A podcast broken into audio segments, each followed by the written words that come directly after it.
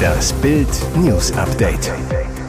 Es ist Donnerstag, der 21. September und das sind die Bild meldungen Wer kriegt die Millionen? Gutenbergs knallharter Ehevertrag.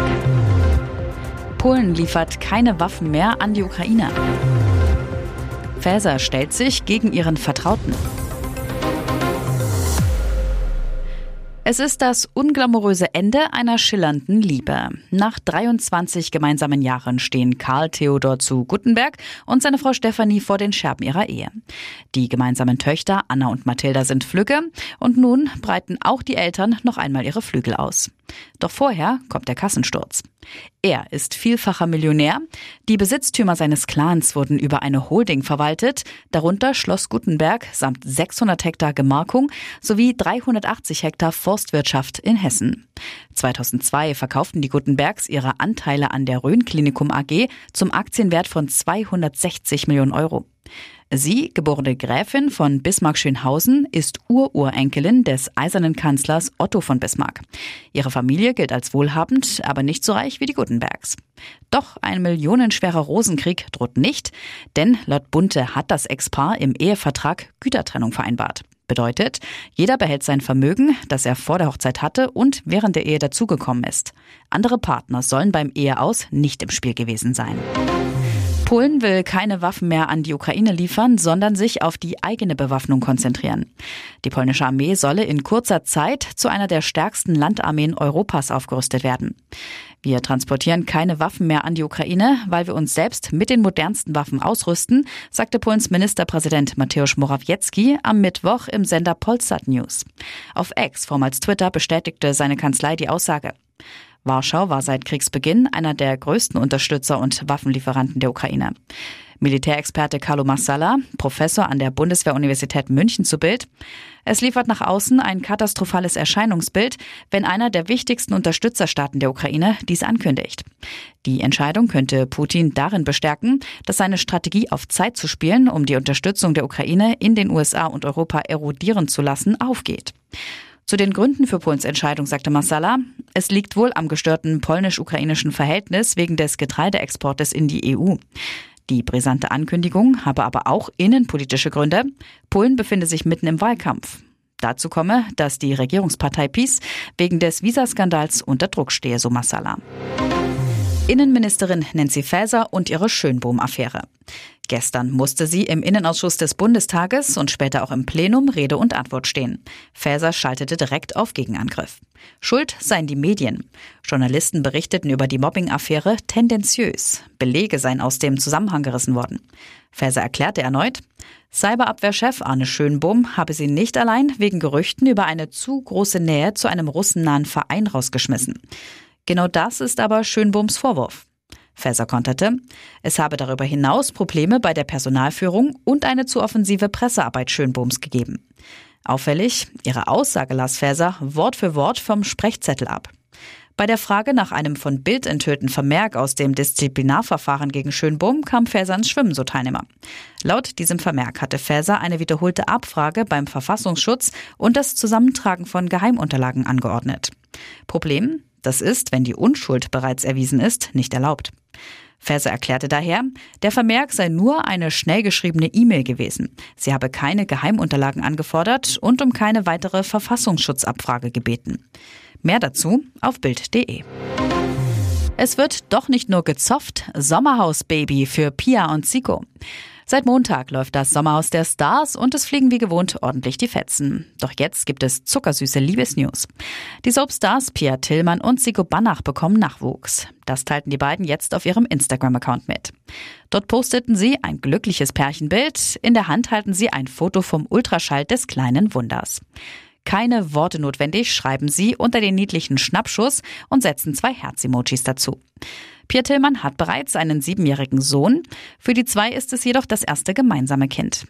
Die Schauspielerin Pia Tillmann und der ehemalige Bachelorette-Kandidat hatten zum ersten Mal am Set der TV-Serie Köln 50667 ein Auge aufeinander geworfen. Seit 2022 sind sie offiziell ein Paar und nun bald zu dritt. Ähnliche Erfahrungen machten übrigens die Sommerhauskandidaten 2016. Der Immobilienmakler Alexander Post erfuhr damals während der Dreharbeiten, dass er bald Papa wird. Seine Freundin Angelina erwartete ebenfalls ihren ersten gemeinsamen Nachwuchs. Die Kleine erblickte schließlich am 19. Oktober 2016 das Licht der Welt und auch heute sind sie noch eine Happy Family. Und jetzt weitere wichtige Meldungen des Tages vom Bild Newsdesk. Huch, hat sich der Kanzler etwa schon wieder im Gesicht verletzt? Olaf Scholz zeigte sich heute in New York am Rande der UN-Generalversammlung mit Pflaster im Gesicht. Dabei waren die Schrammen nach seinem Joggingunfall gerade erst verheilt. Ist der Bundeskanzler etwa erneut gestürzt? Entwarnung. Nach Bildinformationen hat sich Scholz nur beim Rasieren geschnitten. Anschließend klebte gut sichtbar ein hautfarbenes Pflaster zwischen Mund und Nase. Später sprach Kanzler Olaf Scholz beim Climate Ambition Summit am Rande der UN-Vollversammlung ohne Pflaster unter der Nase. Vor gut zwei Wochen zog sich Scholz heftigere Gesichtsverletzungen zu. Damals geriet Scholz auf einer glatten Asphaltstraße beim Joggen ins Stolpern, fiel direkt hin. Der Unfall passierte so schnell, dass keiner seiner mitjoggenden Personenschützer noch eingreifen konnte konnte. Der Kanzler zog sich Prellungen und Abschürfungen im Gesicht zu, sein rechtes Auge war stark angeschwollen. Anschließend zeigte sich Scholz für einige Tage mit Augenklappe und sichtbaren Schrammen in der Öffentlichkeit. Zum G20-Gipfel in Neu-Delhi reiste der Kanzler mit Augenklappe. Die EU berät derzeit über einen neuen Regulierungshammer für Millionen Autofahrer. Unter anderem sieht er vor, dass Fahranfänger nur tagsüber und nur Tempo 90 fahren dürfen. Senioren sollen den teuren Führerschein immer wieder neu machen müssen. Der verkehrspolitische Sprecher der FDP im EU-Parlament ist empört, wittert die Grünen hinter den Brüsseler Plänen. Jan-Christoph Oetjen, der auch das Amt des Vizevorsitzenden im Verkehrsausschuss des EU-Parlaments bekleidet, zu Bild, die Grünen im Europaparlament wollen ein Tempolimit durch die Hintertür. Unter dem Deckmantel der Verkehrssicherheit schießen die Grünen mit den Vorschlägen zur Führerscheinrichtlinie weit über das Ziel hinaus. Und weiter, das Abschaffen des begleiteten Fahrens halte ich für falsch. Junge Menschen sind auf die praktische Erfahrung angewiesen. Auch ein Nachtfahrverbot für Fahranfänger ist ein Fehler. Pauschale Tests zur Fahrtüchtigkeit ab 60 Jahren ergeben ebenso wenig Sinn wie die Einführung eines gesonderten Führerscheins für schwere PKWs. Wir als Freie Demokraten werden alles daran setzen, dass diese unsinnigen Vorschläge nicht in den Gesetzestext kommen. Was sonst noch in dem Entwurf steht und weitere Stimmen gibt's zum Nachlesen auf Bild.de. Wenn es um die Unterdrückung der Frau geht, greift der Iran zu immer härteren Maßnahmen. Geldbußen, Haft- und Sozialstrafen. Im Iran werden künftig drakonische Mittel bei Verstößen gegen die Kopftuchpflicht gelten. Abgeordnete des Parlaments stimmten laut der staatlichen Agentur IRNA am Mittwoch dafür, das umstrittene Gesetz probeweise für einen Zeitraum von drei Jahren einzuführen. Bei mehrfachen Verstößen werden etwa Geldbußen fällig. In Extremfällen können sogar bis zu 15 Jahre Haft und umgerechnet mehr als 5000 Euro Strafe verhängt werden. Ausländerinnen könnten des Landes verwiesen werden. Besonders hart sollen Prominente bei Verstößen bestraft werden. Hier sieht der Entwurf Berufsverbote von bis zu 15 Jahren vor. Die Justiz soll zudem ein Zehntel des Vermögens beschlagnahmen können. Während der jüngsten Protestwelle im Herbst hatten sich zahlreiche Filmschaffende mit der Frauenbewegung solidarisiert. Irans Behörden wollen auch gegen Protest im Netz vorgehen und stellen die Online-Veröffentlichung von Fotos ohne Kopftuch unter Strafe.